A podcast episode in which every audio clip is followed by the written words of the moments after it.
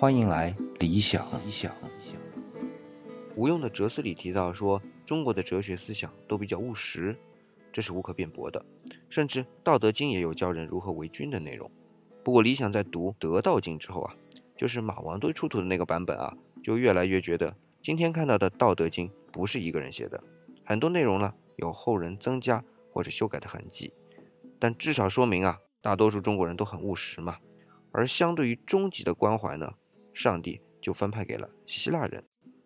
那差不多在公元前六世纪，世界上文明进入到了哲思的启蒙时代。那个时候的中国已经进入到了东周的春秋时代。那原来西周弄出来的那套礼乐制、分封制、宗法制和井田制呢，就被打破了。那用孔子的话啊，叫礼坏乐崩。那我个人认为，这一整套制度是配合当时的农耕生产方式的。你比如说井田制。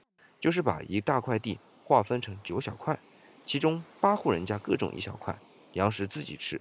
那八家合起来种一块呢，种出来的给土地主吃。那因为土地主能保证这块地能稳定的耕作啊，不被别人抢走。好，那土地主呢就用宗法制，就是嫡长子继承制呢，来保证土地的完整，不闹内斗。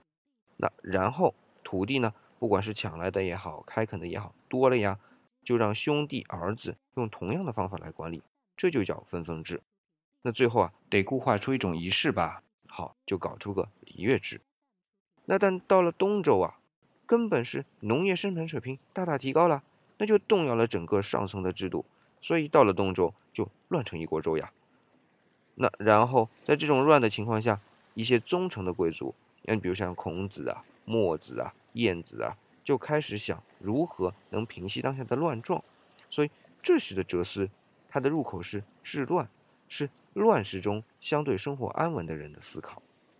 那再看希腊啊，公元前七世纪，吕底国发明了铸币。那到了公元前六世纪呢，向西就传入到了希腊各城邦。那因为希腊根本没有地可种嘛，那都是山和海岸，那再加上气候呢，只适合种橄榄树。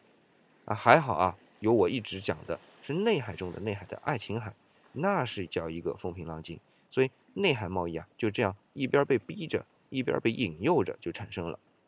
那再加上货币把物物交换变成了物货币物的这样的模式，交换的时间限制又被突破了。那希腊人的生活就既安稳又悠闲。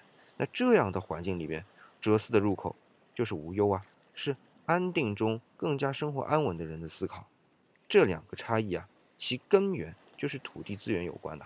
有地的得从地里讨生活，没地的就用交换来讨生活。那地上的生活是实实在在的，那交换的生活是可以无拘无束的。那这样看来，地理环境就可以决定实和虚，或者说是哲思的方向。